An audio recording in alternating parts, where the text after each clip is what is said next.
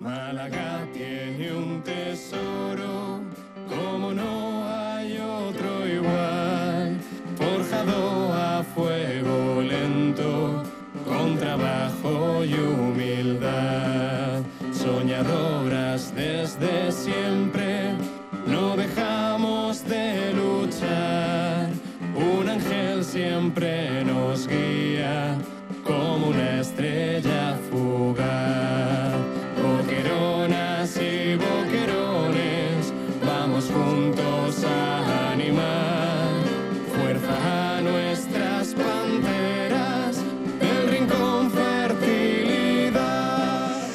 hay que hablar del Rincón Fertilidad, porque eh, antes, bueno, se, proclamaron eh, campeonas de la Copa de la Reina, pero ahora son supercampeonas de España. Eh, históricas.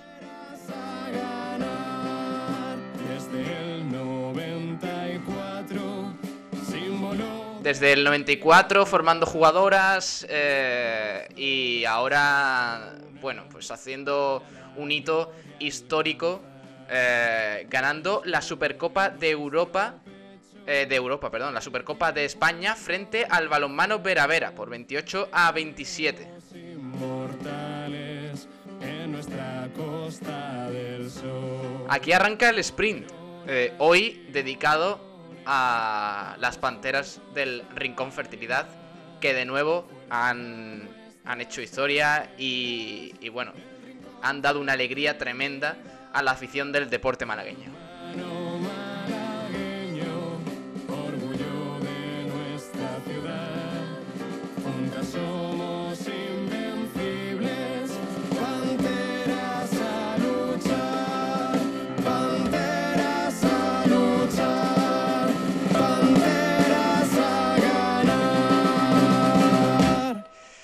Enhorabuena, de verdad, como digo, al Rincón Fertilidad, porque eh, lo que han hecho no tiene nombre. Eh, y vamos a analizarlo a partir de ahora. Como digo, empieza el sprint eh, de 2 a 3, ya sabéis, en la sintonía del 89.1 FM y en Sport Direct Radio, la emisora del deporte. Vamos a empezar, como no, con el balonmano, porque, porque es lo que ha pasado este fin de semana es histórico para el deporte malagueño. Lo vamos a analizar con Nahuel Brisek, que ya está por aquí. Hola, Nahuel, muy buenas. Hola Pablo, ¿qué tal? Muy buenas tardes. Hemos empezado con el himno de nuevo, ¿eh? Uf, madre mía. Ya es una costumbre esto de, del himno y, y de ganar títulos, nos estamos mal acostumbrando. Sí, eh, en- posiblemente en el peor año eh, a nivel mundial del, dos- del siglo XXI, el mejor año para, para, para, bueno, para las eh, Panteras del Rincón Fertilidad, que como digo, ganaron 28 a 27 en Ciudad Jardín al balonmano Vera Vera Nahuel, y, y yo sé que tú estás exultante por eso. ¿eh? Pues sí, la verdad, ¿para qué mentirte? O sea, un partido que en todo momento se fue por delante en el marcador. Sobre el final parecía que el Superamara Vera Vera iba a remontar, pero por suerte no fue así. Mm. Eh, Estela Doiro en el último eh, minuto consiguió el gol que sentenciaba el partido. Y bueno, el segundo título en este año, segundo título en la historia del Rincón Fertilidad de Málaga. Y se, ojalá podamos hablar de una bonita rivalidad entre Rincón Fertilidad y Superamara Vera Vera por los dos mejores equipos de, del balonmano en España. Qué partido y, y- qué, qué nivel del Rincón Fertilidad. Como te has dicho, siempre por delante en el marcador ante uno de los mejores equipos de- del país. Eh, y nada, es que se dice pronto, pero el Rincón Fertilidad es eh, supercampeón de España. O sea que, que, ojito, con el equipo de Suso Gallardo, que no para de eh, eh, alcanzar barreras, de superar objetivos eh, y de sorprendernos a todos, porque la verdad que lo que están haciendo es absolutamente increíble. Eh, vamos a hablar un poquito del partido. ¿Quién te pareció la mejor de- del Rincón Fertilidad? De- y, y, bueno, ¿cómo, ¿cómo estuvo el ambiente en Ciudad Jardín? Es muy gracioso porque las dos jugadoras que me han parecido las mejores del equipo son dos jugado- exjugadoras del Superamara Vera Vera. No sé si sabes de quién te estoy hablando, Pablo. De Silvia, ¿puede ser? Ar- Silvia Arderius, en Silvia la segunda parte que hizo siete goles cuando se fue eh, al descanso con solo un gol. Sí. Y Merche Castellano que hizo Hombre, un más de un 50% de paradas Bueno, en la primera parte. que Siempre que faltó una estuvo la otra. Y la verdad, un partido de las dos eh, increíble. Lo de Merche es un escándalo, eh. Escucha, no se puede tener una portera así. No sé quién, no me acuerdo quién dijo la frase de el balonmano es un equipo donde eh, juegan 7 contra 7 y gana quien tiene mejor portería. Sí, sí. Y esta vez, pues ha sido este caso, el, el Rincón de Málaga tiene una gran portera que el año pasado era suplente de, Renata, del propio balonmano Vera Vera. Mm. Y ya ves tú, o sea, cómo es el mundo, cómo es el destino de Caprichoso, que un día estás siendo suplente del mejor equipo de España y al día siguiente formas parte del equipo que gana a ese mejor equipo español. Pues sí, la verdad es que el deporte es maravilloso. Mm. ¿Qué, le vamos a hacer? Eh, bueno, victoria, como digo, del Rincón Fertilidad en, Ciudad Jardín. Y ayer, además, sin desviarnos mucho del partido, pero también hay que decir eh, que cinco jugadoras del Rincón Fertilidad Nahuel entraron en la lista de, de 35 convocados de Carlos Viver para el Campeonato Europeo de Noruega. Es la eh, preselección, así que yo, yo espero que más de una se quede en la lista. Las jugadoras mm. son las de siempre, Merche Castellano, Silvia Arderiu, Sole López, Estela Doiro y sorprende la, la presencia de Paula García en el pivote. Son creo que las cinco jugadoras más determinantes que tiene ahora mismo eh, el equipo malagueño en su equipo y esperemos que así sea, que haya un campeonato de Europa muy bonito en el que haya la mayor presencia de jugadoras malagueñas en, en, Noruega. Sí, señor. Pues, pues mucha suerte. Esperemos que estén, que estén en ese campeonato europeo después de lo que han conseguido. Porque es que ya, ¿qué, qué más queda? Eh, por conseguir, Nahuel, para este rincón fertilidad. Eh, mira que la temporada, el inicio de temporada ya estaba siendo bueno, pero es que eh, ganar este, esta Supercopa, que evidentemente estaba al alcance de la mano, era un partido, es verdad que contra un equipo, bueno, con, un, con una etiqueta de favorito siempre, pues muy importante. Pero se podía ganar y se ha ganado, además con contundencia, siendo superior en casi todo el partido a pesar del ajustado marcador. Eh, que no, yo no sé qué más puede hacer el Rincón Fertilidad ya. Apuntando a Europa, puede ser. queda esa duda en el, aire. Llevamos ya dos meses de competición, llevamos solo cinco jornadas de liga mm. y ya el equipo tiene dos, títulos y desempeñando un estilo de juego arrollador, que no hay mm. ninguno ahora mismo que le haya plantado cara. El Vera Vera en el partido de, de este fin de semana y cuando se enfrentaron en la competición regular. Eh, esperemos a ver cómo, cómo es el nivel en Europa, porque a este ritmo, con el tema de las descalificaciones, de, de abandonos y, y, eso, igual el Rincón Fertilidad nos da una alegría europea. Bueno, veremos que... Por pedir, que, por pedir ya que no quede. Claro que no, que no quede, ¿no? Pero bueno, eh, está claro que ya el crédito que tiene este equipo es, absolutamente eh, enorme eh, y, más que merecido porque lo que han hecho los jugadoras de, de Suso Gallardo es, tremendo. Vamos a escuchar al técnico del Rincón Fertilidad, a ver cómo, cómo vio esta victoria, que por cierto vivimos aquí en Sport Direct Radio, una tarde de deporte malagueño que nos llenó de pleno, que estuvimos ahí a tope al pie del cañón y que luego pues pudimos escuchar también en directo a algunos protagonistas. Ahora vamos a escuchar a, a Suso Gallardo, a ver cómo analizó esa victoria, esa histórica victoria para el Rincón Fertilidad. Eh, Nahuel, ¿te parece? Perfecto, me parece perfecto. Vamos a escuchar.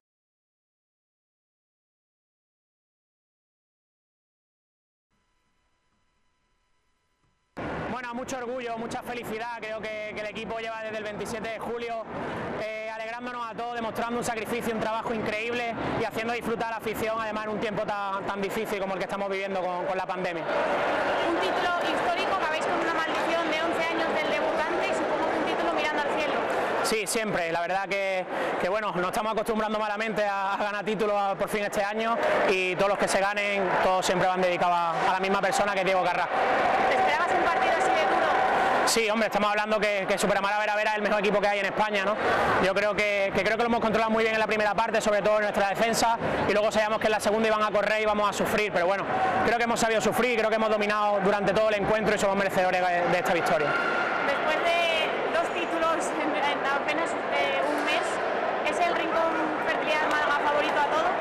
Bueno, yo no sé si somos favoritos o no, la gente nos pone las quinielas, nosotros no vamos a renunciar a nada, ya lo dijimos, que somos un club ambicioso, queremos competir por todo, creo que lo estamos demostrando por lo menos hasta ahora y esa es la idea de aquí hasta final de mayo. ¿Dónde está el techo del Rincón Fertilidad Málaga? Donde ellas quieran, donde ellas quieran. Son jugadoras súper sacrificadas, que, que, ponen por el bien común por, por, encima del individual y creo que donde ellas quieran llegar, llegaremos esta temporada. Muchas gracias. A vosotros. Increíble, eh, además emocionado, Suso Gallardo, ¿eh, Nahuel? Porque eh, le dedica el, el título, el, este segundo título en pocos meses, en este 2020, a, a Diego Carrasco, que en paz descanse, y, y, que, y que, como dice el himno, parece que, que, que el Fertilidad ya es que tiene un ángel ahí arriba que le está empujando a hacer historia. Eh, en, en, su mejor momento, sin duda, desde, desde 1994. Así que eh, muy, eh, bueno, enternece, ¿no? Escuchar a Suso Gallardo después de esa victoria y también elogiando la capacidad de trabajo que tiene todo el equipo, ¿no? De, no mirar el individual, sino eh, todo el colectivo y la verdad es que eso, Nahuel, se nota en el campo. Efectivamente, al fin y al cabo, yo, por ejemplo, comparaba las, las, charlas técnicas de los dos entrenadores, donde el, el equipo del País Vasco pues, te, te, hablaba un poco de técnica, un poco de lo importante, la táctica del balonmano, pero después Uso Gallardo es eh, un motivador. Mm. Y, y, yo creo que eso es clave para, para ganarse un partido como este, como el partido del otro día. Pues sí, ahora a continuación vamos a, a escuchar también a, a, Sole López, una jugadora eh, clave para el Rincón Fertilidad. Pero antes, Nahuel, ¿cómo se vivió el partido allí? Tú que. Bueno, no, tú estuviste, ¿no? En, yo estoy en Cuenca. Ah, bueno, entonces, ¿quién estuvo? Alberto y Pedro, ¿no? Estuvo Alberto y Pedro en el partido. Pero, pero... el ambiente. El ambiente era, era indiscutible que iba a ser de los mejores. Impresionante. Eh, hubo público, ¿no? Efectivamente, hubo público porque ya las entradas se habían vendido de antes y, y como, como acostumbra el balonmano femenino, siempre con cabeza, siempre con toda responsabilidad y no, no pasó nada, nada malo. Sensacional. Eh, sí, muy, un ambiente bastante sano y, y, la verdad es que fue una final como lo fue en Alaurín, ¿eh? con la Copa de la Reina. La verdad es que muy, eh, muy deportiva, muy sana y, mm. y, bastante, bastante buena, bastante guay. Vamos a escuchar a Sole López, eh, a ver qué, cómo analiza el partido. ¿Cómo estuvo Sole en Abuel? A mí Sole personalmente, pues eh, los extremos en verdad no me, no, me, no me terminaron de convencer, pero al fin y al cabo Sole hizo cinco goles mm. Mmm, y al final y fueron fundamentales para, para que el Rincón Fertilidad gane este partido. Así que para mí el partido Sole fue bueno, bueno. A ver qué, a ver qué dice Sole López, vamos a escucharla. Venga. Súper bien, súper contenta, estamos muy felices, ha sido un partido muy duro y la verdad que ahora, eh, después de, de, este sufrimiento, se saborea un poquito más. Como capitana, ¿cómo se siente ganar dos títulos en apenas un mes? Pues que lo primero que hemos dicho, que nos estamos acostumbrando muy malamente muy rápido, ¿no? Pero no, muy bien, creo que, que esto es el, el, fruto del trabajo, no solo de ahora, de muchísimos años atrás, creo que, que ya por fin este año se ha confeccionado una gran una gran plantilla y, y, y, a la vista está. Creo que los resultados hablan por sí solos. Un título, supongo, mirando al cielo. Sí, uno más, como ya el de la Copa de la Reina en Alaurín, eh, que tenía un sabor especial, así que como por desgracia siempre lo vamos a tener presente, así que allá donde esté, para arriba va. El público una vez más ha respondido a las mil maravillas. Eh, Málaga empieza a ser ya para vosotras Sí, creo que lo hablábamos también previamente a la, a la Supercopa, eh, lo importante que era para nosotras eh, sentir el calor de la gente, ya que años atrás eh, no paran de volcarse con nosotras, de sentirlo y, y la verdad que, que es súper importante sentir el calor y desde aquí agradecer a la afición una vez más por respondernos, por apoyarnos y porque este premio también es de ellos. Todo, eh, Nahuel, me hace gracia porque todos coinciden en lo mismo, ¿eh? en que eh, segundo título consecutivo nos estamos mal acostumbrando. ¿eh? Efectivamente, es que estamos acostumbrados a, a, un equipo que, bueno, que no hace unas mejores, no termina descendiendo, pero hace unas temporadas normales y que en dos meses hagamos un nivel espectacular que salve la temporada pasada, que fue eso, una temporada normalita, que no habíamos clasificado ni a Europa, para terminar siendo el mejor equipo del, balonmano femenino, es que es un espectáculo. Sí, señor. Bueno, pues vamos a cerrar aquí ya la información del Rincón Fertilidad. Eh, como digo, pues después de ese partido histórico, esa victoria en la Supercopa de España en Ciudad Jardín ante el balonmano Vera Vera, eh, posiblemente el mejor equipo de España, si no está ya en primer lugar el Rincón Fertilidad, ¿no, Nahuel? Efectivamente, has dado con la clave. Te iba a decir eso, que el Rincón Fertilidad ahora mismo, si no es el mejor, es el segundo mejor detrás del Rincón Fertilidad y es exactamente lo que has dicho. Bueno, pues vamos a pasar ya mm, al resto de resultados, que también, pues bueno, jugó a la misma hora. Es que lo dijimos el viernes, eh, que no le iba a beneficiar nada al Trops Málaga eh, jugar a la misma hora que, el, que el Rincón Fertilidad, pero bueno, también hubo partido del Trops, también jugó Olivero Quinantequera. Vamos a, a, analizarlo, Nahuel, ¿cómo quedó el Trops? Perfecto, si quieres empezamos por el balonmano Trops, en el que el equipo perdió en su visita al actual líder del grupo. El equipo dirigido por Daniel Ibáñez seguía eh, muy de cerca a los madrileños hasta el descanso. Luego la, la ventaja se amplió en el marcador hasta llegar a los 5 que, con los que terminó el partido. 30 para el balonmano Alcobendas, 25 para el Tros Málaga. Te puedo destacar, si quieres, los 6 goles de Álvaro Armada y de Carlos González en mm. la primera línea. Vale, vamos a escuchar a mm, Álvaro Quintana hablando de esa victoria del Trops Málaga. Perfecto. Creo que fue un partido en el que fuimos constantemente a remolque. Ellos eh, plantearon bastante bien su, ataque, que, que no supimos responder bien en defensa. Y, nuestro ataque tampoco estuvo del todo acertado. Su portería también les aportó mucho, tanto en lanzamientos exteriores como en, los 7 metros. Entonces, pues bueno, somos, somos conscientes de que tenemos que que seguir trabajando sobre todo el tema ofensivo para poder eh, tener un bloque más, más compacto en ataque y en defensa seguir trabajando como lo estamos haciendo, que creo que estamos siguiendo un buen camino. Bueno, señala Álvaro Quintana que el equipo está siguiendo un buen camino, pero que tiene que mejorar eh, y ser más compacto en defensa para, para bueno, para conseguir mejores resultados. Eh, pasamos al Iberoquino, ante que era Nahuel.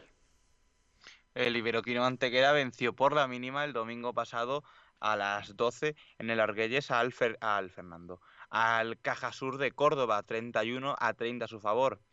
Eh, te puedo destacar la producción goleadora de Nacho Soto con nueve goles en el partido en el que los de Lorenzo Ruiz se sitúan con dos puntos conseguidos en la sexta jornada como segundos de grupos empatados, líderes con nueve. Muy buenas noticias para el Iberoquinoa, la verdad. Va mm, como un tiro el Iberoquinoa, ¿eh? Ahora está subiendo, la verdad, está jugando mucho mejor, está desplegando un mejor balonmano, centrado en la defensa. Y ya te digo, o sea, muy buenas noticias de que le gane a uno rival, un rival como el Cajasur, que hace no mucho te decía que era uno de los favoritos. Pues muy bien, a ver si, a ver si continúa en, en la línea. Vamos a escuchar a Lorenzo Ruiz, a ver el técnico de, del Iberoquino Antequera para, para ver cómo analiza él en concreto pues esta racha del Iberoquinoa. Perfecto. Bueno, un partido muy complicado y, y después de lo, de lo vivido, pues hombre, muy feliz por los dos puntos. Eh, ya viendo el partido y analizándolo después tranquilamente, pues te das cuenta de, la competitividad de esta liga y, de que, hombre, hoy hemos tenido esa suerte, ¿no? Esa suerte de los campeones, como yo digo, de, llevarnos dos puntos que, que, quizá como se ha transcurrido el partido, quizá el empate hubiera sido lo más, lo más justo, ¿no? Eh, partido muy difícil, ellos un lanzamiento potencialmente, yo creo que el mejor equipo ahora mismo la ve con lanzamiento exterior, ha sido brutal eh, la estadística y, y, hay que analizarlo tranquilamente ya para el próximo. Y, y, es un equipo que va a hacer, vamos, va a estar arriba, está claro, Caja Sur y, y la verdad que no me ha sorprendido porque estábamos viendo su nivel en los partidos anteriores y, sabemos que era un partido dificilísimo. Hombre, es verdad, es verdad que tenemos las bajas de Chippy que no hemos arriesgado porque eh, ha salido un E15 fuertísimo y no queríamos, aunque tenemos una semana de descanso, queríamos recuperarlo para Málaga y porque hace falta. Y, Diego, que después ha hecho también muy buen partido y, gracias a Dios, pues, pues hemos sacado dos puntos de oro. De oro. Y esas son las sensaciones. Hemos hecho cosas mal, hemos hecho cosas bien. Eh, es verdad que nos ha faltado actitud defensiva, nos ha faltado actitud defensiva que al final, pues no sé si ha sido por el público, por el, por el ambiente o por muchas cosas, pues al final ha salido y no hemos llevado esos dos puntos, ¿no? Y en ese sentido muy feliz. Muy feliz el técnico del Iberoquil Antequera después de conseguir ese, ese triunfo. Dos puntos de oro, señala eh, Lorenzo Ruiz, técnico del Iberoquil Antequera. Eh, Nahuel, pasamos al resto de resultados. Perfecto, si quieres te puedo dar noticias del Rincón Fertilidad Málaga Norte que no son tan buenas como el primer equipo, Mm. que perdió en, en su sexta jornada ante el balonmano leganés 29 a 22. También perdió en esta misma categoría el Fungirola Un Sol de Ciudad ante el balonmano Sanse 23 a 35. Y para finalizar, en la Primera Nacional nos vamos a ir un poco alegres porque el equipo del Benalmádena, el, Maravillas Benalmádena, venció por un gol 30 a 29 al balonmano Pozo Blanco. Pues mira, eh, eh, hay disparidad de resultados ¿eh? en las categorías inferiores. A ver si, si hacen como el primer equipo, el Rincón Fertilidad Málaga Norte, y se ponen las pilas para ganar porque, porque más alegría no estaría mal. Nunca, nunca, nunca está de más una alegría más, aunque sea de, de equipos filiales y todo eso. Nosotros la cogemos bien, ¿eh, Nahuel? Sí, aunque yo, si, si me por pedir, Pablo, yo prefiero que Fungirola o, o Maravillas remonte la situación y asciendan. Imagínate, ¿por qué no Claro dos sí. equipos malagueños en primera división de, de la Liga Guerreras Iberdrola? Joder, estaría de lujo. Sería un, Bueno. un gustazo. Eh, Pues nada, vamos a terminar aquí, eh, que, que nos está esperando ya Tomás Medina y Ainhoa Morano para hablar del básquet. Así que nada, Nahuel, te despido, buen trabajo como siempre y mañana, mañana más. Mañana a ver si podemos escuchar a, a otro protagonista de esa Supercopa de, de España, que no nos olvidamos de este gran título conseguido. Y iremos repasando pues el resto de la actualidad del balonmano. Muchas gracias, Pablo. Para lo que sea que haya, donde esté la pista, donde esté la pelota, donde haya resina, ahí estaremos nosotros para contarlo. Claro que sí, muy bien. Como metes ahí la cuña de resina, ¿eh? Qué grande. Un abrazo. Venga. Hasta luego. Adiós, muchas gracias.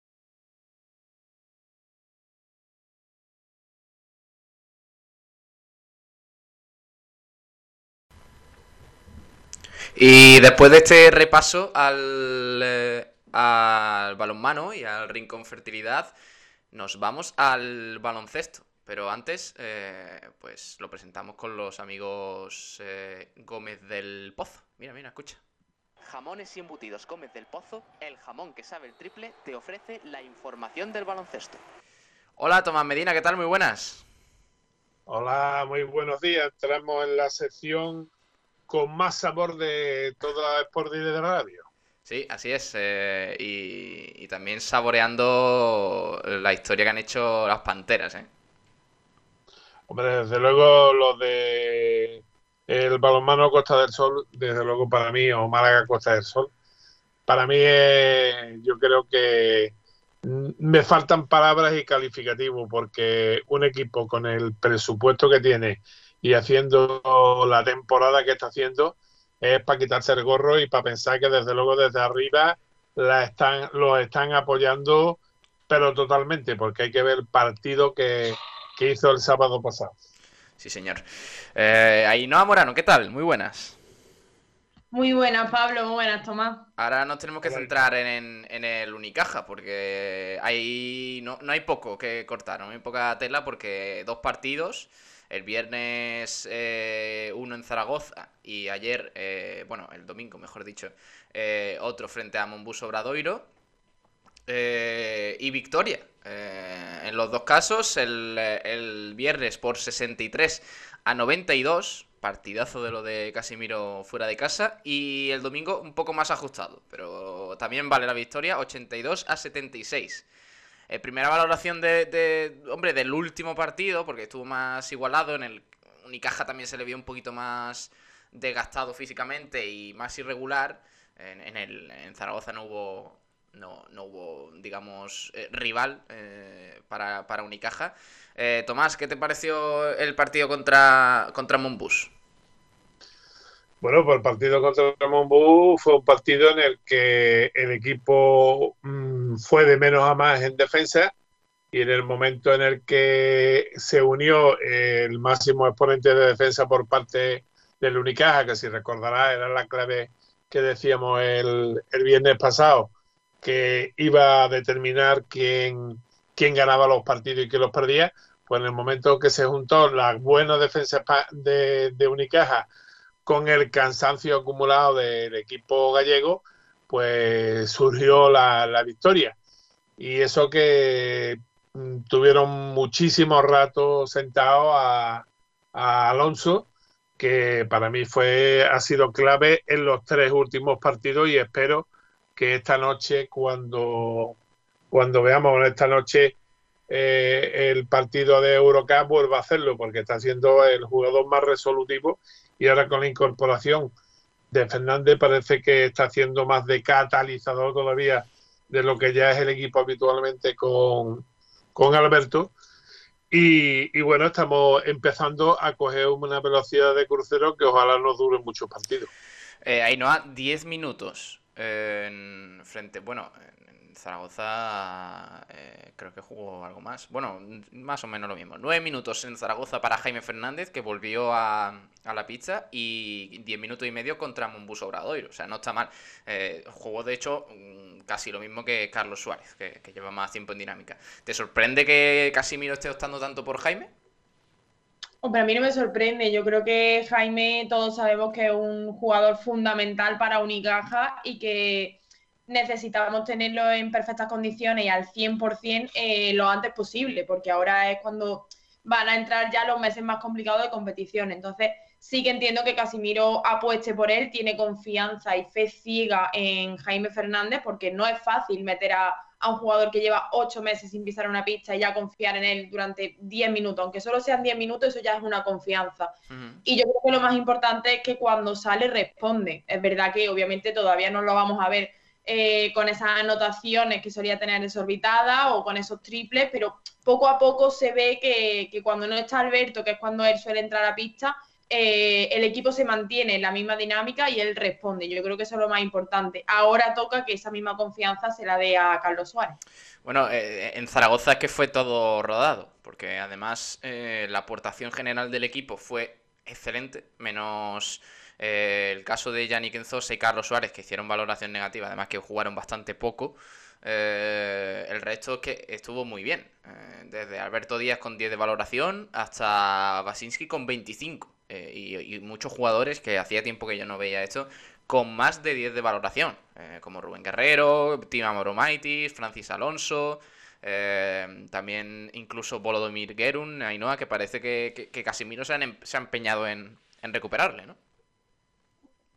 Sí, bueno, eso es lo que hemos hablado durante muchas semanas, que para la directiva es un pívot de Euroliga, Casimiro se lo cree y bueno, pues se ve que está intentando pues cumplir esas expectativas que, que tiene el equipo puesta en, en Guero y por eso confía tanto, por así decirlo. Yo creo que sí que había unos partidos en los que Casimiro no ha contado con Guero, donde hemos visto un mayor protagonismo de Thompson y de Rubén pero sí que es verdad que en los últimos dos encuentros, pues Gerun está dando un pequeño paso adelante. Parece ser que va a coger la dinámica de los, de los otros dos pivos. Mm. Y bueno, nos guste más o menos, al final es positivo que todos los jugadores entren en un buen ritmo y que sobre todo cuando estén en pista aporten. Entonces, bueno, yo soy de las partidarias de las que a Gerun hay que ponerle un lacito en la cabeza y lanzarlo pero si, oye, si Casimiro es capaz de sacarle algún puntito extra a Gerum y es capaz de meterlo en dinámica, pues bienvenido es.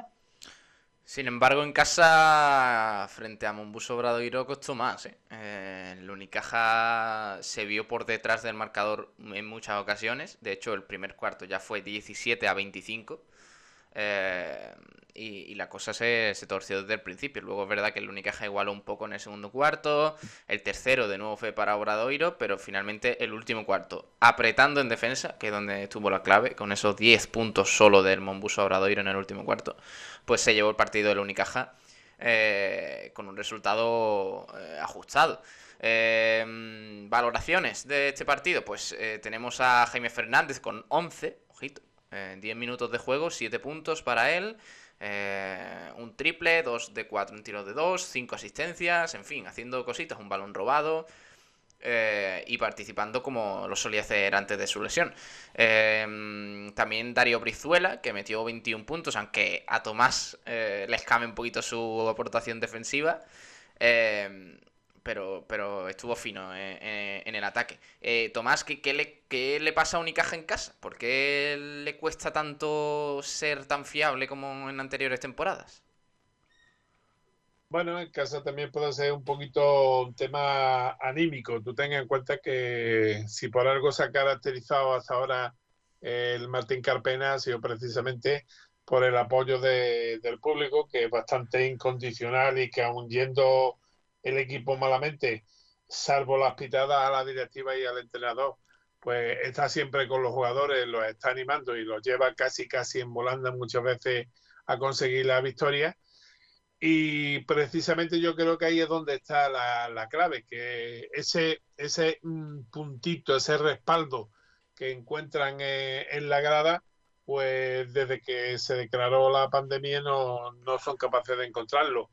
Y ahí es donde un poquito se quedan cojos. También es cierto que los partidos que hemos hecho en el Martín Carpena, y, y vuelvo a repetirme, eh, no fueron como, como dijimos el, el viernes pasado. No ha habido apenas defensa. Hemos fallado mucho, hemos jugado a lo mejor 5 o 10 minutos bien, los finales eh, machacándonos, como nos ha pasado en muchos partidos, que hemos estado a punto casi de darle la vuelta a unos partidos que llevamos perdiendo, pero si el equipo no funciona en defensa, el equipo no es nada en ataque, porque el ataque con jugadores liberados se consigue principalmente en contraataque y, esos contraataques se logran robando balones en defensa. Y eso es lo que, lo que nos pasó en el último cuarto el otro día y lo que nos pasó el viernes en Zaragoza, que apretamos en defensa cuando teníamos que apretar, robamos balones fáciles y bueno, pues hay una jugada que está por ahí dando vueltas eh, en todas las redes sociales en la que, bueno, fue un dentro fuera del equipo impresionante y que acabó con, con un triplazo. O sea que mm. creo que eso, lo, eso demuestra que cuando tú defiendes y robas balones, hace jugadas que merecen la pena y que seguro que estará entre las siete mejores de la ACB. Vamos a escuchar a Luis Casimiro, a ver qué, cómo analiza estos, estos, dos, estos dos triunfos consecutivos del Unicaja, que ahora también tenemos que comentar un poquito la clasificación, porque ya sonríe un poquito mejor al Unicaja después de un mal inicio, y también tenemos que elegir a los jugadores vinos y eventos. Pero antes vamos a, a escuchar al técnico de Unicaja. Bueno, jugamos contra un equipo que, que, ha crecido desde que jugó aquí, que tiene tres victorias, que está muy similar a nosotros y por tanto es un partido muy importante. Eh, tenemos que pensar, eh, como estamos haciendo eh, en las últimas semanas, pues solamente concentrarnos en el partido independientemente de lo que, de donde estemos en la clasificación, de cómo nos vaya, pensar solamente en el partido, en hacer bien el trabajo y hacer todo lo posible pues para trasladarlo a la cancha todo lo que hemos planteado y poderlo sacar adelante. Bueno, ellos tienen eh, jugadores muy, muy peligrosos en ataque, ¿no? Entonces tienen buenos penetradores, jugadores que, que pueden eh, buscarse y generarse el tiro por sí mismo, muy buenos tiradores, eh, desde el interior tienen buenos pasadores. Bueno, yo creo que es un equipo completo que no en vano ahora mismo pues está con una muy buena dinámica, jugando muy bien en Eurocup y, consiguiendo victorias. Entonces es un equipo yo creo que, muy completo y que vuelvo a repetir, lo más importante creo que han crecido a nivel de juego colectivo en este tramo de, Eurocup que llevamos. Bueno, he visto sobre todo con Jaime lo que hemos ganado ha sido bueno, pues, eh, reactivar el grupo porque ha dado mucha alegría la entrada, los compañeros le estaban esperando, eh, desde Zaragoza bueno, pues ha sido todo eh, mucha mejor química todavía si cabe eh, él yo creo que se está encontrando con las sensaciones, eh, vamos poco a poco, eh, el propósito ahora mismo es, aparte que él se vaya encontrando mejor, el liberar de minutos, de esa carga de minutos a Alberto, ¿no? Entonces, no hay ningunos minutos pactados, pero sí que pues eso en lo que está ahora, no sé cuánto jugó en, Zaragoza, no recuerdo ahora mismo, ayer jugó 10 minutos, pues bueno, que podamos ir limando minutos a, a Alberto y luego también bueno pues esperar que Gal empiece a entrenar con el equipo que también vuelva a entrar en la dinámica del equipo y a partir de ahí bueno pues tener todavía que realizar las convocatorias ya eh, pensando en el rendimiento de los jugadores no como ahora que lo hemos hecho más pensando en las lesiones. Bueno es que estamos eh, pensando en el día a día en el día a día y por momentos hay unas cosas que hacemos muy bien otras que debemos mejorar eh, otra que no diría que nos queda, no tenemos yo, no creo que haya un denominador común, si acaso posiblemente por números el rebote, aunque ahí habría que analizar cuántos rechaces de todos los posibles que hay se cogen y si el porcentaje es alto, posiblemente los números puedan decir que no estamos reboteando mucha cantidad, pero sí muy buen porcentaje de los tiros que existen en un partido.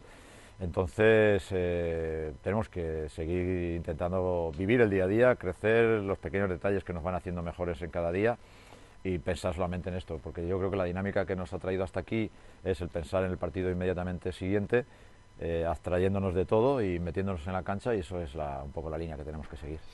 Bueno, hablaba Luis Casimiro de tres cosas fundamentales. Eh, primero, el rival en Eurocup, que también tenemos que hablar de ello ahora, ahora enseguida. El próximo eh, rival que va a ser el eh, Metropolitans 92. Y, también pues hablaba de, Jaime Fernández, que ha dicho dos cosas claras. Una, que ha aportado, digamos, una variedad en el ataque eh, por otro lado, ha dicho que va a servir mucho eh, para limar de minutos y, de, obligaciones a Alberto Díaz en esa posición de base, que estaba jugando mucho por la lesión de Gal eh, y otra cosa que ha señalado con respecto a la vuelta de Jaime Fernández es que al grupo le ha venido como agua de mayo. porque la química se ha mejorado muchísimo y desde Zaragoza que debutó Jaime, el equipo está como mucho más compacto. Eh, y la verdad es que Tomás, eso mm, yo creo que al menos desde el banquillo, a la hora de anotar una canasta, a la hora de, remontar un partido, se ha notado, ¿no? ¿Cómo lo ves? Hombre, la verdad es que lógicamente cuando un jugador de calidad que al que se ha echado mucho en falta por el tema de su, de su doble lesión, eh, se reincorpora y además sale con dando buenas sensaciones, pues lógicamente se tiene que demostrar hasta incluso, fíjate, vimos a, a Casimiro cabreado en el último partido, ¿eh? Eh, gritándole a, su, a sus jugadores. También hay otro, otro corte por ahí dando vuelta por las redes sociales, en la que por primera vez hemos visto un Casimiro que mm, gritaba a sus jugadores un poquito molesto por la falta de, de empuje, ¿no? Entonces, ahí es donde está eh, el tema. Yo creo que hay muchas veces que la llegada de un jugador y de un buen jugador, indiscutiblemente, como es, como es Jaime Fernández, pues cataliza un poquito el juego del equipo. Bueno, pues eh, ahí están las palabras de, Luis Casimiro. ¿Y no? Eh, ¿Algo que apuntar sobre, sobre sus declaraciones? Pues nada, que yo creo que lo mejor que le podía haber pasado a Unicaja es la vuelta de Jaime y ya no solo por lo que ha dicho Casimiro de la unión que, ha creado en el equipo, sino que al final Jaime tiene algo que le falta un poquito a Alberto Díaz y es el liderazgo. Siempre estábamos acostumbrados a la temporada pasada que cuando un partido se torcía era Jaime o Carlos los que tiraban del equipo anímicamente hablando y mm. yo creo que es un punto muy positivo. Y luego lo único que espero es que para el partido de, esta noche, pues el Unicaja se parezca bastante a lo que vimos en Zaragoza, aunque yo tengo que decir que me parece más meritoria la victoria contra el Obradoiro que contra la de Zaragoza, porque no es lo mismo un, Casa de Monzaragoza que ha destituido a su entrenador, que mm. sabemos que ha empezado bastante mal la temporada, que un Obradoiro que, bueno, que lo estamos viendo como una de las revelaciones de la temporada y que está saliendo eh, muy bien parado en la primera jornada. Entonces yo creo que es más meritoria la, victoria del domingo. Sí, de hecho, eh, la clasificación se hubiera puesto fea eh, si el Unicaja pierde frente a Obradoiro, porque hubiera sido balance 4-5 para Unicaja, 4 victorias, 5 derrotas, y el Obradoiro se hubiera puesto con 6-3. O sea que, ojito, y el Unicaja, pues con esta victoria vamos a repasar la clasificación. Ahora vamos con vinos y eventos y luego nos centramos en, la Eurocup de, de hoy. Eh, el Unicaja con esta victoria, como digo, se coloca sexto, eh, ya dentro del, el top 8 eh, y de momento clasificado para la Copa del Rey, que es el objetivo. Pero claro, también hay que tener en cuenta que otros equipos como Iberostar Tenerife, San Pablo Burgos, Valencia Basket, UCAM Murcia, son equipos que están a la caza, bueno, el Iberostar Tenerife está por encima, ¿no? Pero el resto de equipos que, que, he nombrado están a la caza del Unicaja, están detrás y tienen uno o dos partidos menos. Por tanto, hay que ser cautelosos porque la clasificación ahora mismo hay que medirla pues eh, con un poquito de, de, bueno, de cautela porque, porque por eso mismo, ¿no? Por los partidos aplazados, por el coronavirus y, y por todo, por todo este lío. El Unicaja con nueve. Por tener, por, Pablo, por tener una, una temporada impar, o sea, una eh, número de equipos impares que hace que nunca se lleven todos los equipos el mismo número de partidos jugados. Es lo que tiene. Hmm. Por eso.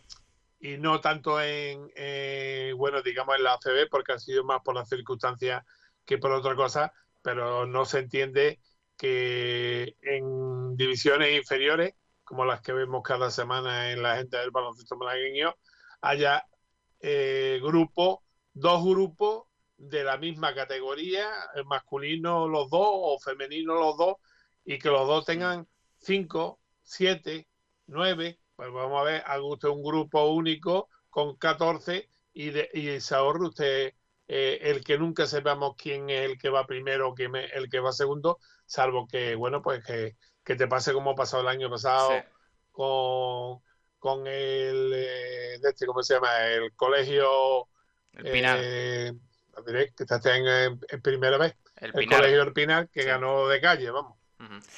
Bueno, pues el, el, Unicaja sexto, como digo, eh, a una victoria, mira, pues a menos de la segunda posición, donde se encuentra el, el Barcelona Lasa y, y, el resto de clasificados. Eh, vamos a elegir a... Sí, sí, ya como apunte final, habrá que ver cómo se soluciona toda esta descompensación que tenemos en la clasificación para determinar qué equipos van a la Copa del Rey. Pues sí, va a ser un lío... Va a ser un problema, Ainhoa, bien, bien tirado. Va a ser un lío, sí. Eh, pero bueno, veremos cómo, cómo disputan esos partidos aplazados los, los, que deben hacerlo. De momento el balance para Unicaja también eh, positivo, al menos en anotación. 718 puntos a favor, 699 en contra. Así que próximo partido en, eh, en Liga Andesa, a ver que lo tengo por aquí. Descansa. ah, descansa, sí. Esta semana hay descanso, sí, perdón. Eh, hoy partido frente al Metropolitans a partir de las 9 menos cuarto y esta semana no hay Liga Endesa. Así que nada, vamos a elegir al jugador Vinos y Eventos, ahora sí, con, con los amigos Vinos y Eventos. Vinos y Eventos te ofrece el premio jugador Vinos y Eventos del Unicaja de baloncesto. El, eh, el del pasado viernes ya, bueno, ya está elegido, porque vosotros sois, la, la afición es la que vota. Eh, a través de redes sociales. Ya sabéis que eh, podéis participar eh, y, en esa, con esa participación entráis en el sorteo de una botella de vino Bodegas Excelencia y una copa de vinos y eventos personalizada. Y, y, ya están elegidos los dos jugadores vinos y eventos. Pero quiero saber vuestra opinión, chicos. empiezo por Tomás, del partido de Zaragoza. ¿Quién fue tu mejor jugador de Unicaja? Bueno, pues yo vino a evento, en este caso me he roto un poco la cabeza. Para mí los dos partidos fue el amigo Francis Alonso, que yo creo que está haciendo el jugador más regular de en lo que llevamos de temporada y sobre todo no ya en estos dos últimos, en los tres últimos partidos y espero que esta tarde también lo sea. Para mí eh, fue el jugador vino y eventos de Unicaja, pero vamos, a bastante años luz, pese a que quedó empatado con Brizuela como jugador eh, más valorado del, del, partido de Obradoiro. Vale, Ainhoa, ¿tú? Hombre, yo creo que no hay discusión. Al final, Francis, aunque empiece a lo mejor los dos primeros cuartos un poquito desconectado en cuanto a anotación, es un jugador que siempre aporta algo en el juego a nivel defensivo y luego, pues como, con, como ocurrió en el partido de Obradoiro, a partir del descanso fue él el que tiró del equipo y el que revolucionó el encuentro. Entonces, es indiscutible que el jugador vinos y eventos es Francia Alonso.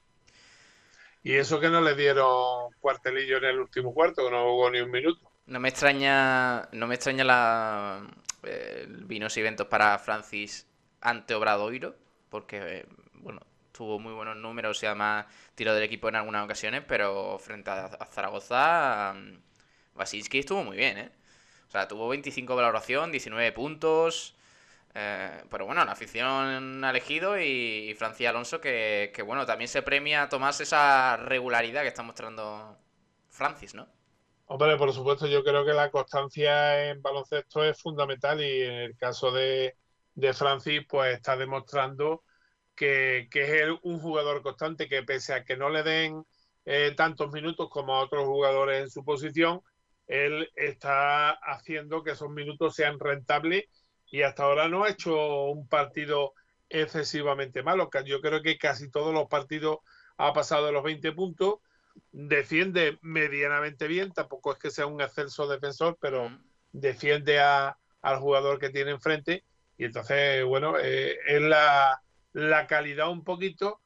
Eh, tú sabes que dice el refrán que uno eh, misionan, por, no, por decirlo fino, el dana y suena, y otro en lata y no suena. Pues en este caso a Francis no se le está reconociendo tampoco, eh, bueno, la, la, la, calidad que está demostrando en, en todos los, los, partidos que llevamos hasta ahora de la competición. Y vamos a ver, a ver eh, sobre todo ya esta tarde que empieza eh, el batiburrillo de descartes, mm. ¿a quién van a descartar esta tarde?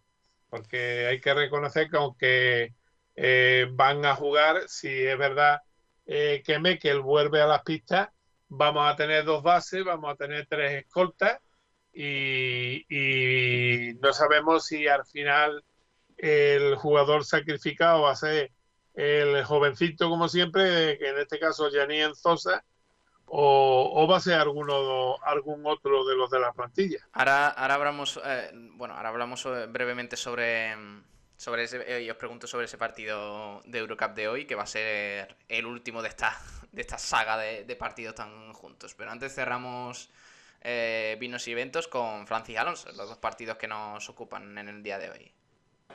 Vinos y Eventos te ha ofrecido el premio Jugador Vinos y Eventos del Unicaja de baloncesto.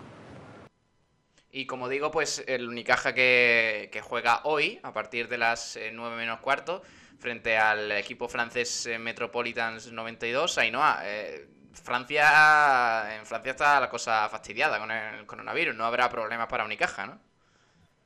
Pues no, yo creo que de momento no va a haber problemas, pero sí que hay ya algunas voces que piden la suspensión de las competiciones europeas por las distintas realidades que están viviendo los países europeos en cuanto al coronavirus. De momento, la Eurocup sigue adelante y el encuentro de hoy, pues bueno, pues va a ser un, un paso muy importante para seguir en esa lucha por la primera posición de, del grupo B, eh, que ahora mismo la tiene Unicaja, la tiene en solitario, pero no hay que despistarse. Al final, eh, aquí cada partido es una final y si el Unicaja quiere llegar con las opciones intactas de, de llegar eh, primero de, de, grupo y sobre todo tener esos privilegios que te da esa posición de cara al top 16, pues todo pasa por, por ganar este encuentro y bueno, la parte positiva es que ya tenemos a, más jugadores y sobre todo que ya les ganamos en la, en la ida de, en la primera vuelta de, esta fase de grupos, que recordemos que hoy empieza la segunda vuelta.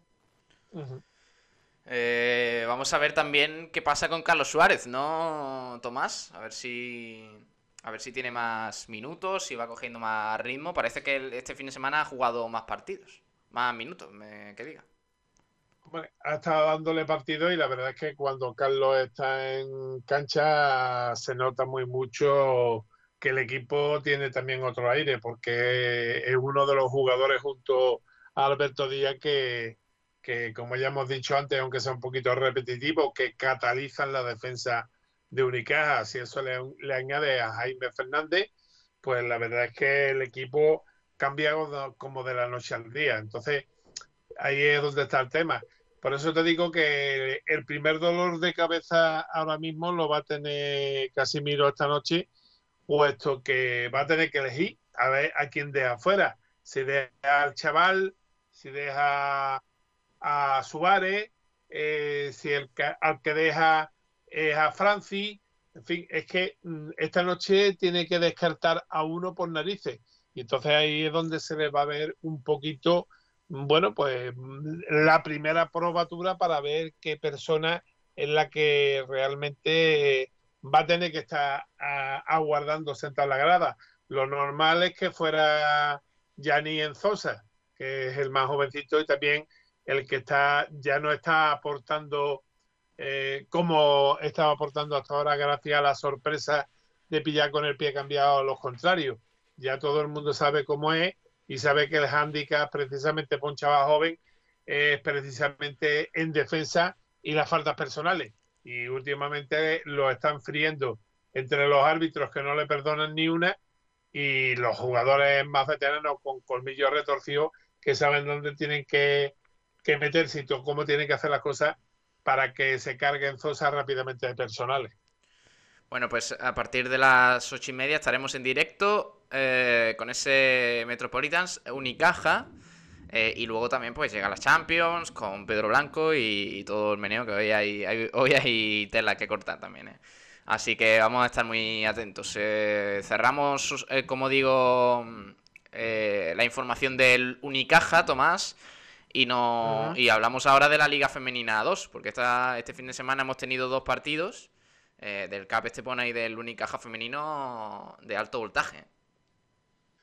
Bueno, la verdad es que hay que decir que en, líneas generales la agenda del baloncesto malagueño este fin de semana ha sido un pleno al 14, no ha sido un pleno al 15, puesto que de 14 partidos que teníamos eh, previsto que se jugara, aplazaron lógicamente el de Marbella, como ya comentamos eh, el viernes pasado, y bueno, los demás todos se han saldado con victoria de los equipos malagueños. Lógicamente, había dos partidos en el que tenía que haber un equipo malagueño perdiendo. Uno fue la única derrota que hemos tenido, que es el de Amibel. Sí. Y, por otro lado, eh, bueno, había dos derbis. El Colegio Erpinal contra el CAE Estepona y el CAE Estepona con el Basket for Life, el, el primero en Liga EVA y el segundo en la Nacional 2 femenina. Y bueno, pues efectivamente, tanto este, Estepona en este caso le ha tocado la China y ha sido el perdedor de esos dos partidos. Pero bueno, los demás siempre ha habido un equipo malagueño que es el que ha vencido en el partido. Así que hay que felicitarse.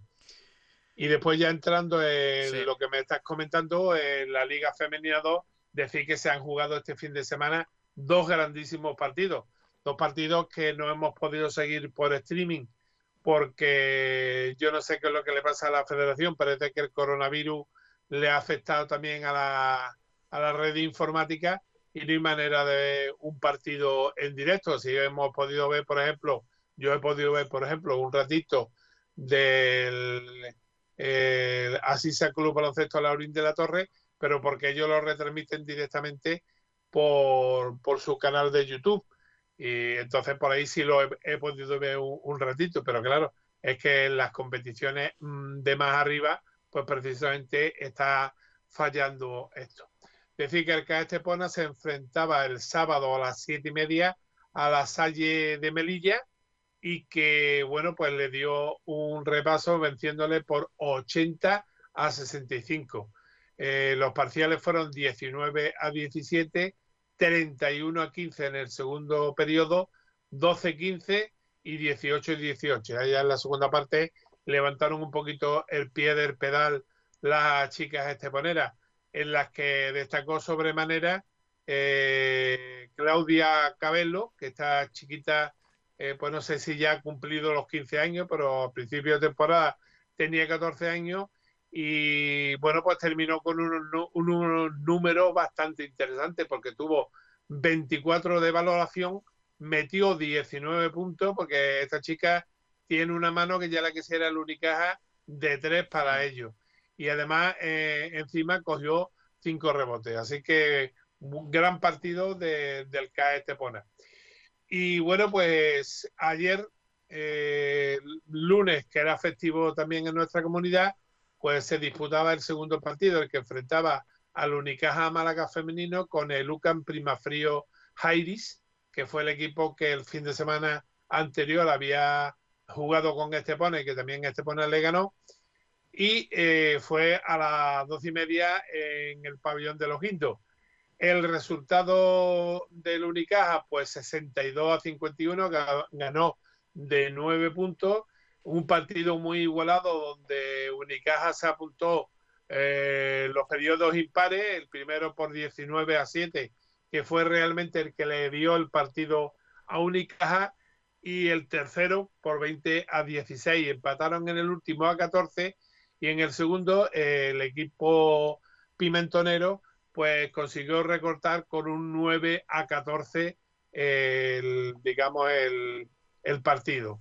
Pero lo que hay que, destacar en este partido, sobre todas las cosas, es que si hay que dar un, un, un premio de vinos y eventos a la, al jugador más destacado de esta categoría, hay que decir que la jugadora más destacada ayer fue una chica que se, bueno, que a última hora se fichó de nuevo, como era Ana Pocé, que ya estuvo con, con el equipo de Única Femenino en la última temporada, y Ana Pocé pues, se entretuvo en hacer eh, 31 puntos de valoración, 18 puntos anotados en puntos metidos, cogió 13 rebotes, dio 3 asistencias y bueno, algo que llamará un poquito más la atención, recibió 11 faltas personales, por tanto, triples, dobles dígitos para Ana Pocek, que indudablemente fue la, la, la protagonista ayer de toda la agenda de, del, del baloncesto malagueño por ese sensacional partido. Sí, señor, Ana Pocek, una, una crack. Mañana me cuentas más cositas de, de, tu agenda, Tomás, que yo sé que es muy amplia, pero hoy nos quedamos sin tiempo ya. Así que. Ya, no, no, no te preocupes, mañana hablaremos, hablaremos del debut de la Mibel, que fue lo más novedoso dentro del, bueno, y, el, de la agenda. El CB Marbella se quedó sin jugar de nuevo. Sí, Marbella ya tiene más partidos aplazados que jugados, ¿eh? Sí, sí. Tiene, ha jugado un partido y tiene ya aplazado tres. O sea que van a tener que hacer horas extras cuando se recuperen. Así que, bueno, eh, esperemos que haya suerte y que, bueno, entre con buena racha a, jugar de nuevo y, mm. tengan la, sonrisa de la victoria cuando hablemos de que se han nivelado un poquito ya las circunstancias. bueno, lo pues importante es la salud, que, es lo que interesa y en este caso hay que cuidar muy mucho de todos los jugadores que cayeron. Eh, pues nada, mañana ampliamos esa información y os voy despidiendo, chicos. Por un lado a Tomás Medina. Hasta luego, Tomás. Venga, hasta luego, un abrazo y seguir cuidándose. Hasta luego. Eh, y Ainhoa, te escuchamos luego con el Unicaja. Exacto, a partir de las ocho y media estaremos con ese nuevo partido de Eurocup. Eh, un abrazo, Ainhoa, hasta luego. Hasta la próxima. Eh, y gracias a Gómez del Pozo, que cerramos aquí la información del baloncesto. Jamones y embutidos Gómez del Pozo, el jamón que sabe el triple, te ha ofrecido la información del baloncesto. Los jamones embutidos Gómez del Pozo están listos para ti. Te están esperando con el mejor sabor, con todo el aroma y calidad que nos caracteriza. 50 años dedicados a ofrecer la mayor selección en nuestros productos hemos aunado la tradición y el buen hacer de los artesanos y la vanguardia de las nuevas tecnologías al servicio de la industria. Jamones, embutidos, quesos y aceites premium de oliva virgen extra. Entra en gómezdelpozo.es y conoce nuestros productos y ofertas. Gómez del Pozo, mete la pata de jamón, pero que sea Gómez del Pozo.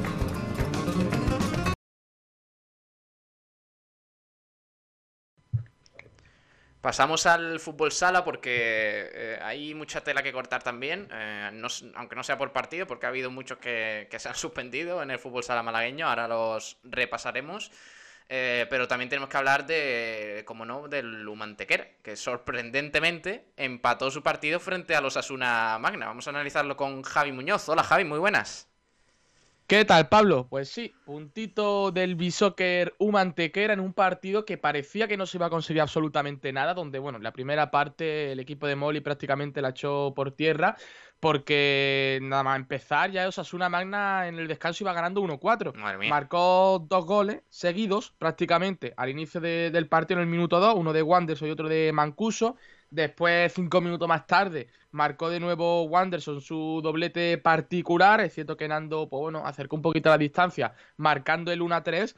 Pero, pero justamente antes del descanso vino el 1-4 de Linares, por lo cual era un partido que parecía ya perdido, que era muy difícil remontar, pero que el Chic cambió completamente en el descanso y el equipo de Molles que salió a por todas. De hecho, vinieron los tres goles, los últimos dos goles sobre todo, prácticamente seguidos. Primero el gol de, de Ramón en el 26 y después Ale Fuente en el 36 y Nando una vez más en el 38 para empatar 4 a 4.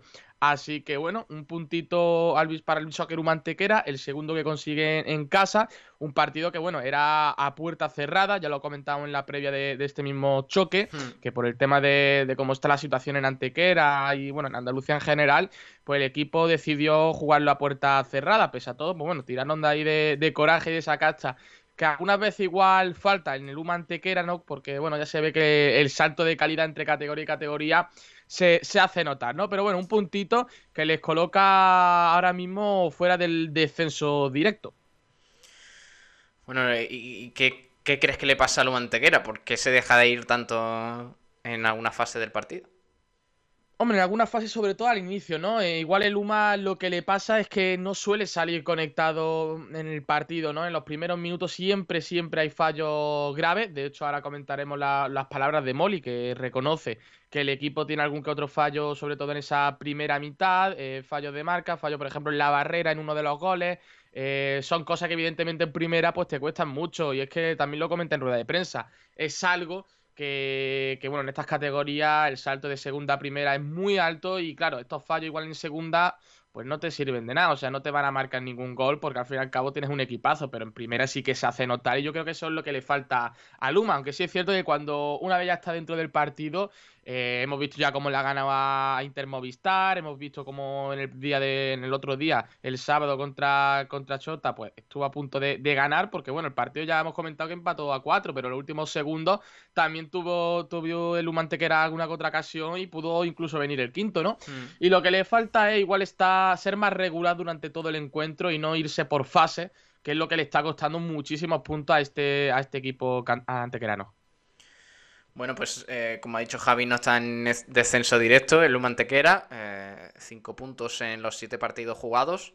Eh, porque en descenso pues se encuentran el Parrulo Ferrol, el Barça, sorprendentemente, ¿no, Javi?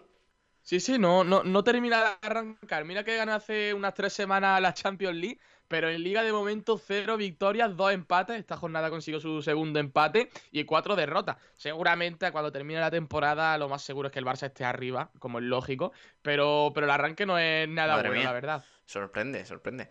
Sobre todo también sorprende que el, Levante esté arriba en cinco jornadas, cinco victorias y, ojito, eh, que, que, va a plantar mucha cara.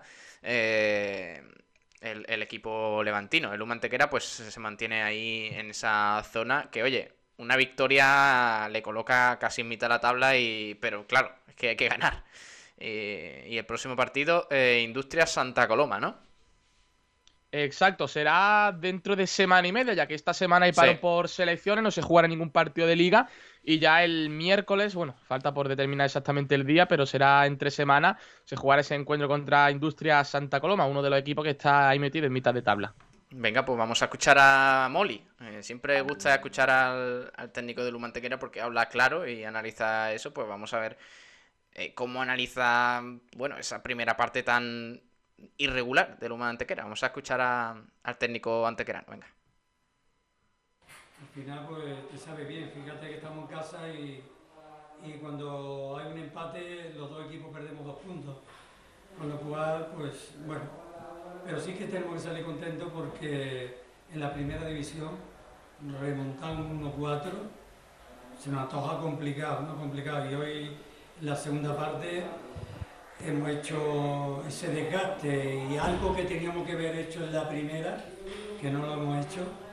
Y, bueno, y al final pues el empate yo creo que ha sido un tiempo para cada equipo por los resultados.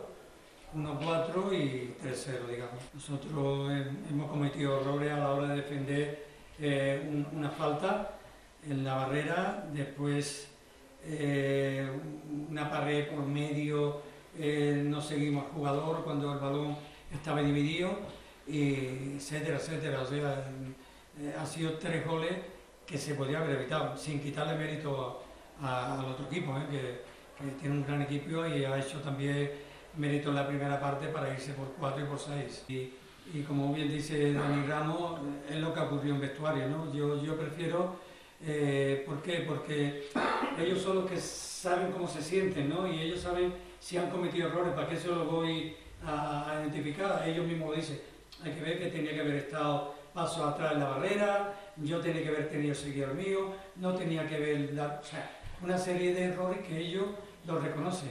Entonces, al reconocerlo ellos, eh, no hace falta que se lo digan, entonces ellos saben que tienen que rectificar y aprender de eso, precisamente de, eso, de esos errores. ¿no? Y yo creo que la segunda parte ha salido con, con otra carreta y, hemos dado el 150% como, como se ha en vestuario.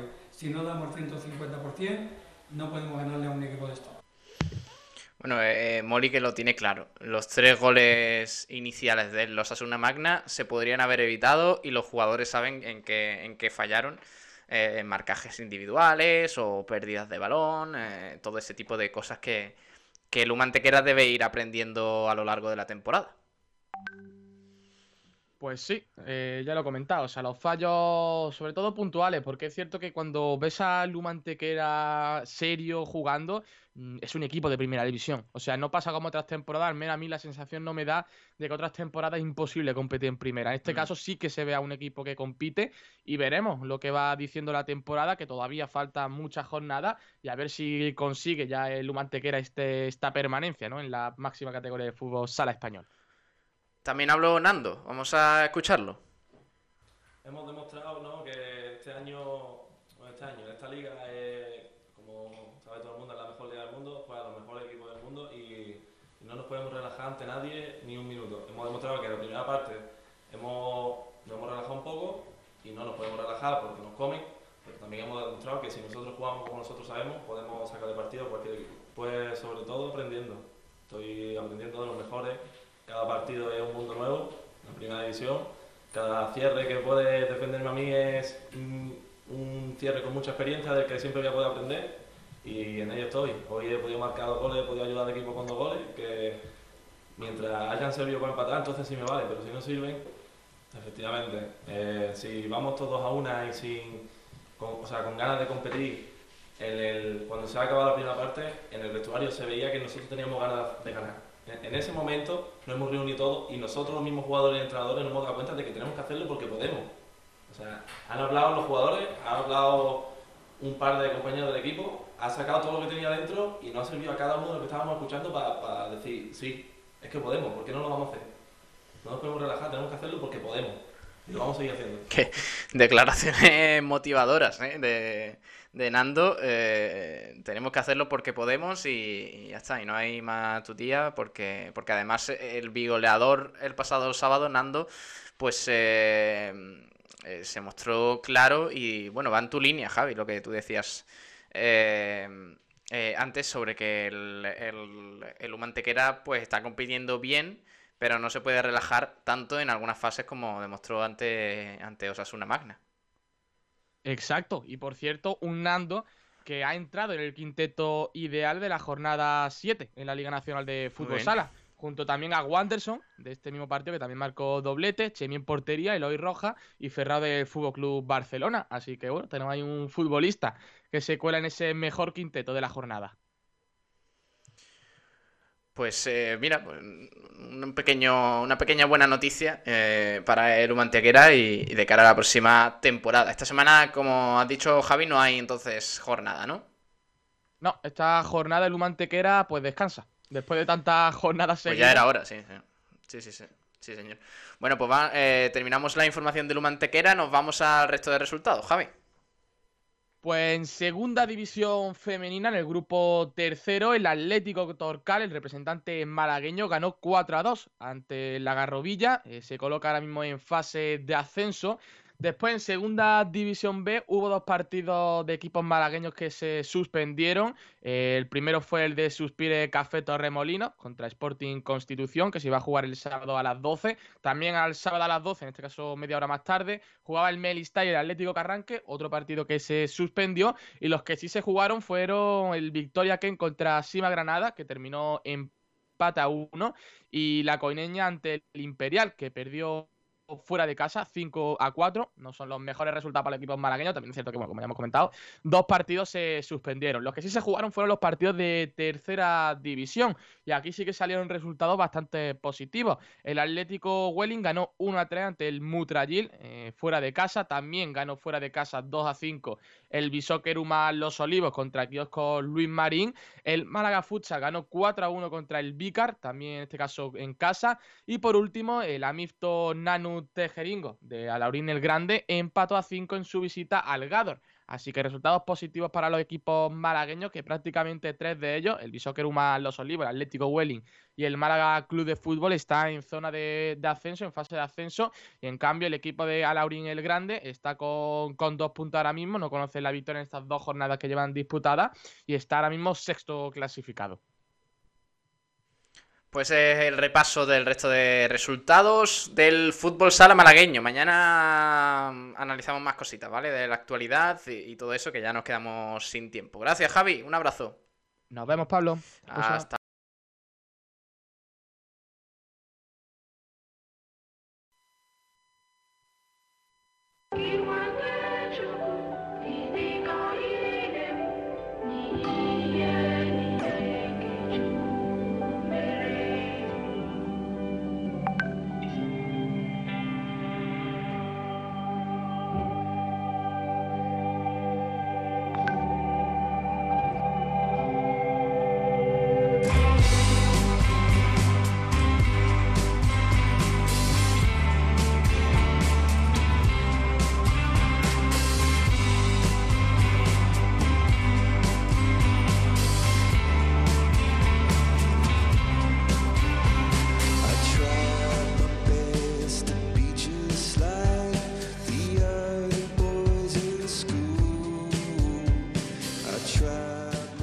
Y ahora pues ya encaramos la recta final del programa, nos toca hacer eh, un repaso al resto de noticias del polideportivo y del deporte de pabellón. Empezamos por el waterpolo, eh, que arrancó su temporada en Liga Nacional eh, y se quedó a 40 segundos de tocar puntos en una de las piscinas más difíciles de la categoría.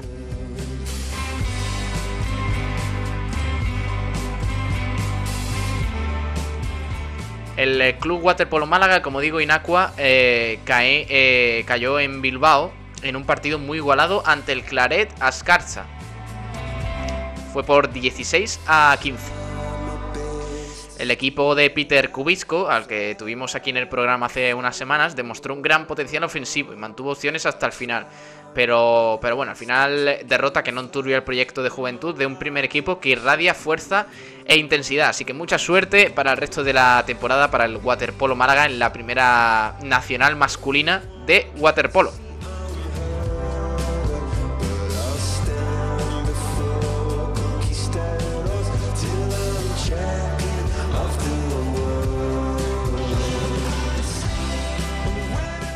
Hablamos de tenis eh, porque tenemos dos cosas que comentar muy importantes. Por un lado, hablamos del Enitec 365 eh, Marbella Open, el Challenger de Marbella, en el que Pedro Martínez se proclamó campeón de este torneo celebrado en, eh, en las instalaciones de Puente Romano. El tenista valenciano, como digo, Pedro Martínez, se hizo con el trofeo después de vencer al mallorquín Jaume Munar por 7-6 a 7-6 eh, y 6-2 para el tenista valenciano.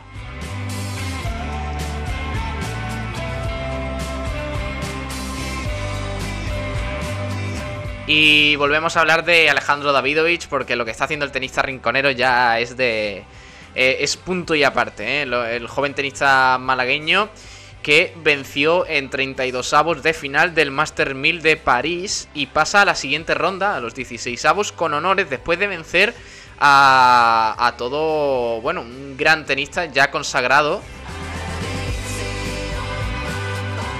Como es Karen Kachanov. Es que eh, estamos hablando de que Alejandro Davidovich ha vencido al número 19 del mundo eh, Karen Kachanov, como digo, en un partido que supo dominar a la perfección. ¿eh? De principio a fin, tres sets y algo más de dos horas de encuentro hicieron falta para que el rinconero finiquitara eh, pues, e, esa ronda de 32 avos y, y pasara a los 16 avos de eh, final del Masters 1000 de París. Este torneo ATP en el que de nuevo Davidovich pues empieza con buen pie.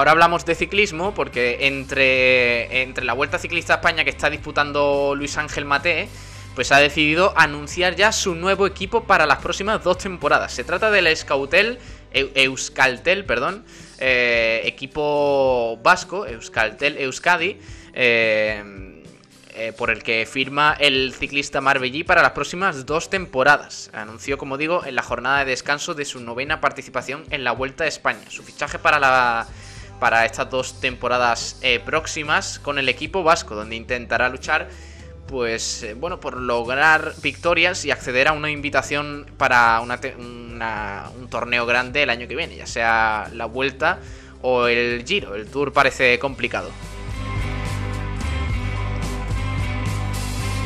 Un paso atrás de Luis Ángel Mate en cuanto a equipo, pero oye, a lo mejor le sirve para tener más protagonismo y crecer.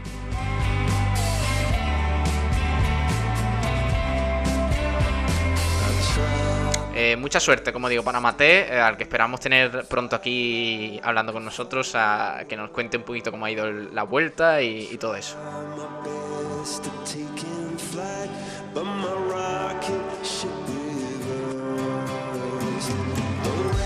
Eh, también se estrenó el Club Voleibol Pizarra. Ya sabéis que este equipo participa en la primera división nacional de voleibol. y bueno, hubo espectáculo y victoria en, del Club Voleibol Pizarra, el equipo malagueño, frente al grupo Ejido Pinto.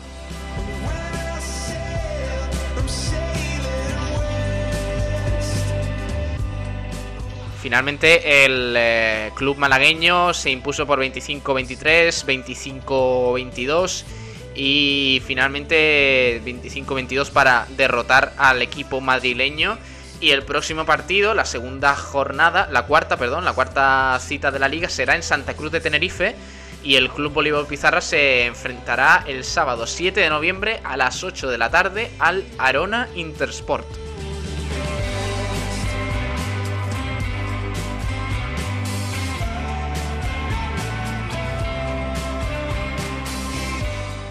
Hacemos repaso también del rugby. Eh, mañana avanzaremos, bueno, actualizaremos resultados en el resto de deportes, eh, eh, todo eso. Ya sabéis que si queréis que hablemos de algún deporte en concreto, algún club, algún evento, lo que queráis, nos podéis enviar un correo a redacción y hablaremos sobre ese deporte. Pero hoy nos estamos quedando sin tiempo y ya pues nos queda dar el apunte del resultado del club de rugby Málaga en el grupo C de la División de Honor B eh, masculina.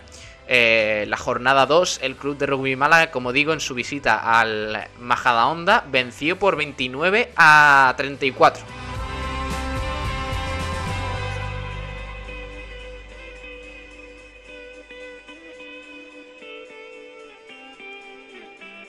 Y ahora sí, despedimos aquí el programa. Ha sido un placer empezar hoy la semana. Ya sabéis que ayer no tuvimos eh, programa por, porque era fiesta. Eh, pero hoy hemos hecho un balance muy completo de, todo, de todo lo que ha sido el fin de semana, que ha sido un espectáculo para el deporte malagueño con esa victoria en, eh, del, del Rincón Fertilidad en la Supercopa de España. Como digo, de parte de Pablo Gilmora, un placer. pasen buena tarde y muchas gracias por estar ahí. Hasta mañana.